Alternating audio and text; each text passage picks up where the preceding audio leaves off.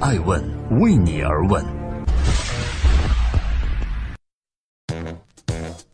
Hello，大家好，二零一八年的五月二十七号星期日，爱问人物创新创富，欢迎大家的守候。全球私募基金西湖峰会专访爱成的创投进化论。改变从未如此之快，而且再也不会比今天慢。从工业社会到信息社会，从物理空间到数字空间，有人撰写着一夜创富的神话，有人携区块链高喊变革，而有人则猛然扎进人工智能的创业浪潮。在中国这个全球第二大股权投资市场。创业者以前所未有的速度完成造梦，投资者以惊人的效益收割财富。但是欢呼声中，泡沫的破裂声虽然微不可闻，但却真实存在。数万亿的资本是会带来投资人与创业者的共同狂欢，还是徒留幻想破灭之后的一片狼藉？创投业的一片金色繁荣景象，是真实存在的绘影图像，还是虚无缥缈的海市蜃楼？人人都在疑问，在新旧交替的轮回之中，如何去预见这个时代的创富法则呢？带着好奇，爱问创始人艾诚对话与记录了一千三百二十三位创新者和投资人，追问答案和寻觅答案背后的意义。欢迎继续聆听《守候爱问人物》，爱问人物创新创富，创投女神如何布局？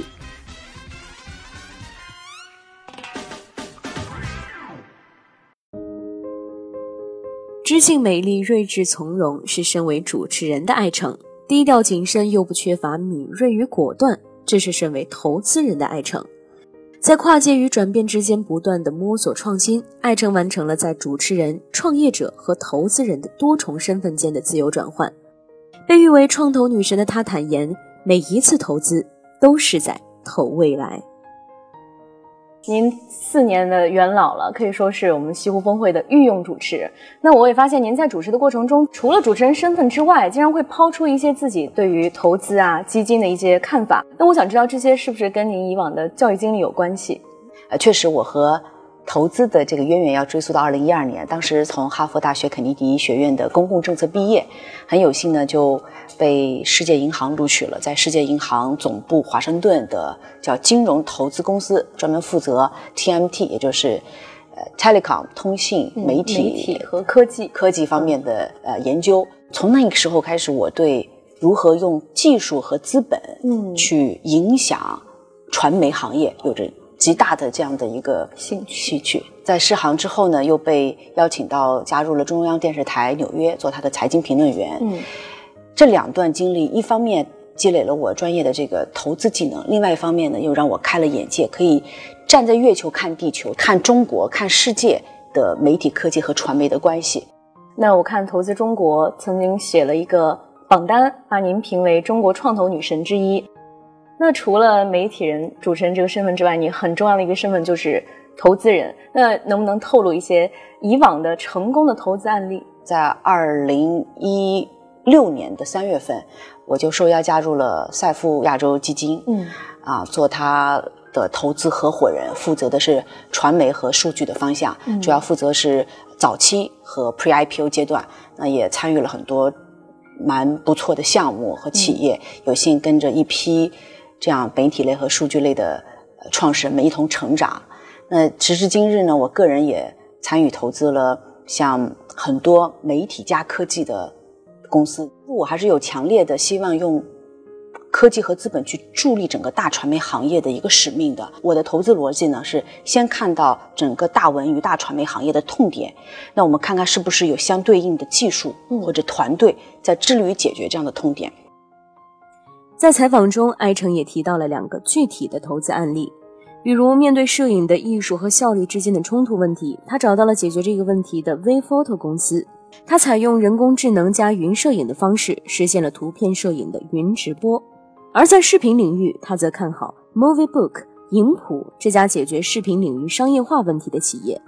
作为业内领先的互动视频技术服务商。影谱以视频影像技术为核心，为客户打造数字媒体最佳的可视化方案。截至目前，VPhoto 一年内新增完成了四次融资，累计融资金额近亿元，影普科技在 C 加轮融资将近五亿元，创造了国内影像技术行业创业公司的最高融资记录。这些潜力巨大的平台的崛起，已显示出它超长的行业洞察力以及犀利的投资眼光。欢迎继续聆听《守候爱问人物》，爱问人物创新创富。女版福布斯的初心从何而来？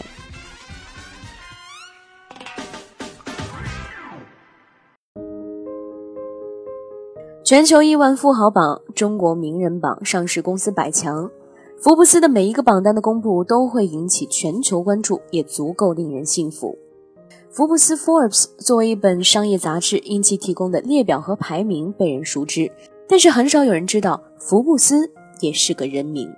从1917年 B.C. 福布斯创刊至今，福布斯已在新老的三代 CEO 的领导下走过了九十个春秋。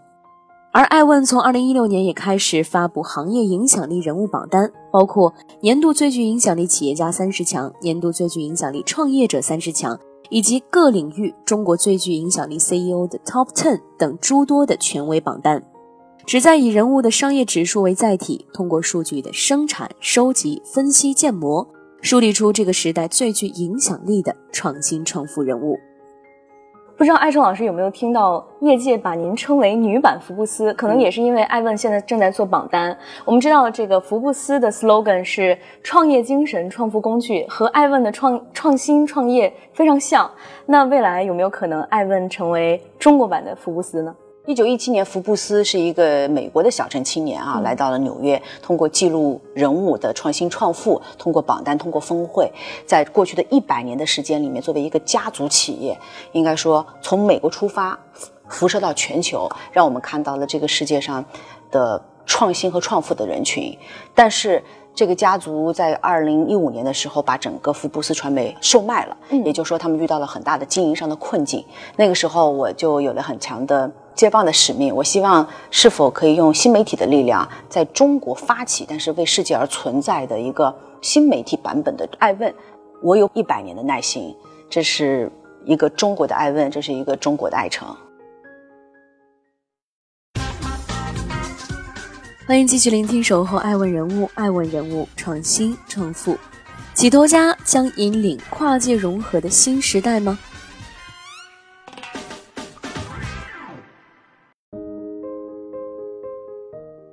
企投家概念最早被提出是源于这样一个设问：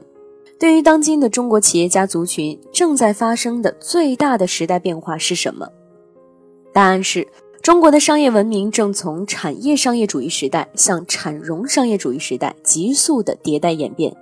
资本对实体经济的渗透冲击和辅助能力指数级的增加，任何的企业都面临着如何证券化的挑战和机遇。创业投资两不误，把实体经营的智慧通融于风险投资，是他们共同的特征，也是他们的财富得到几何级增长的不二法门。左手投资，右手创业，也是爱成的真实写照。除了在传媒加科技领域进行低调的投资布局之外，他在2014年创立了爱问传媒，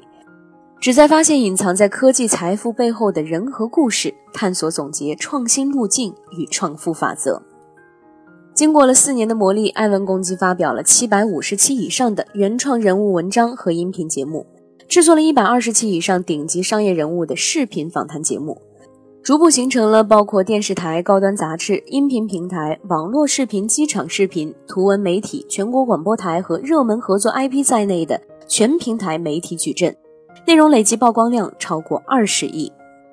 爱问未来的发展方向，它是会更像一个投资公司，还是更像一个传媒公司？我发现了一个明显的趋势，就叫起投家这个群体的存在。嗯，起投家、企业家、投资家，也就是当一个人在一个行业里面有所建树的时候，那是他致力于的实业。嗯，同时他需要用资本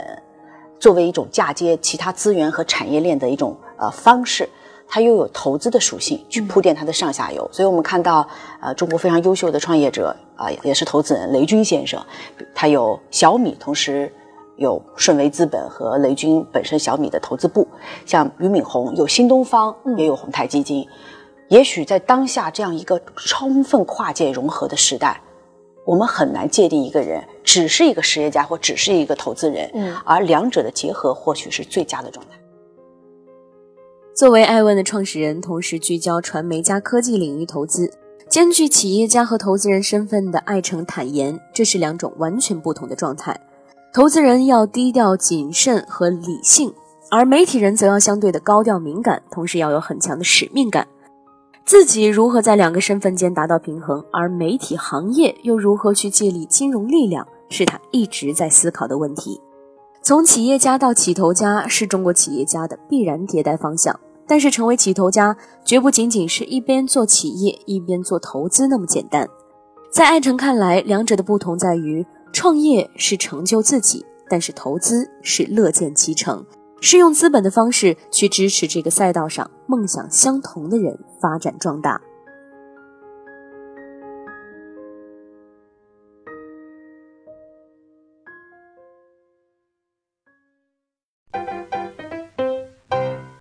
爱问是我们看商业世界最真实的眼睛，记录时代人物，传播创新精神，探索创富法则。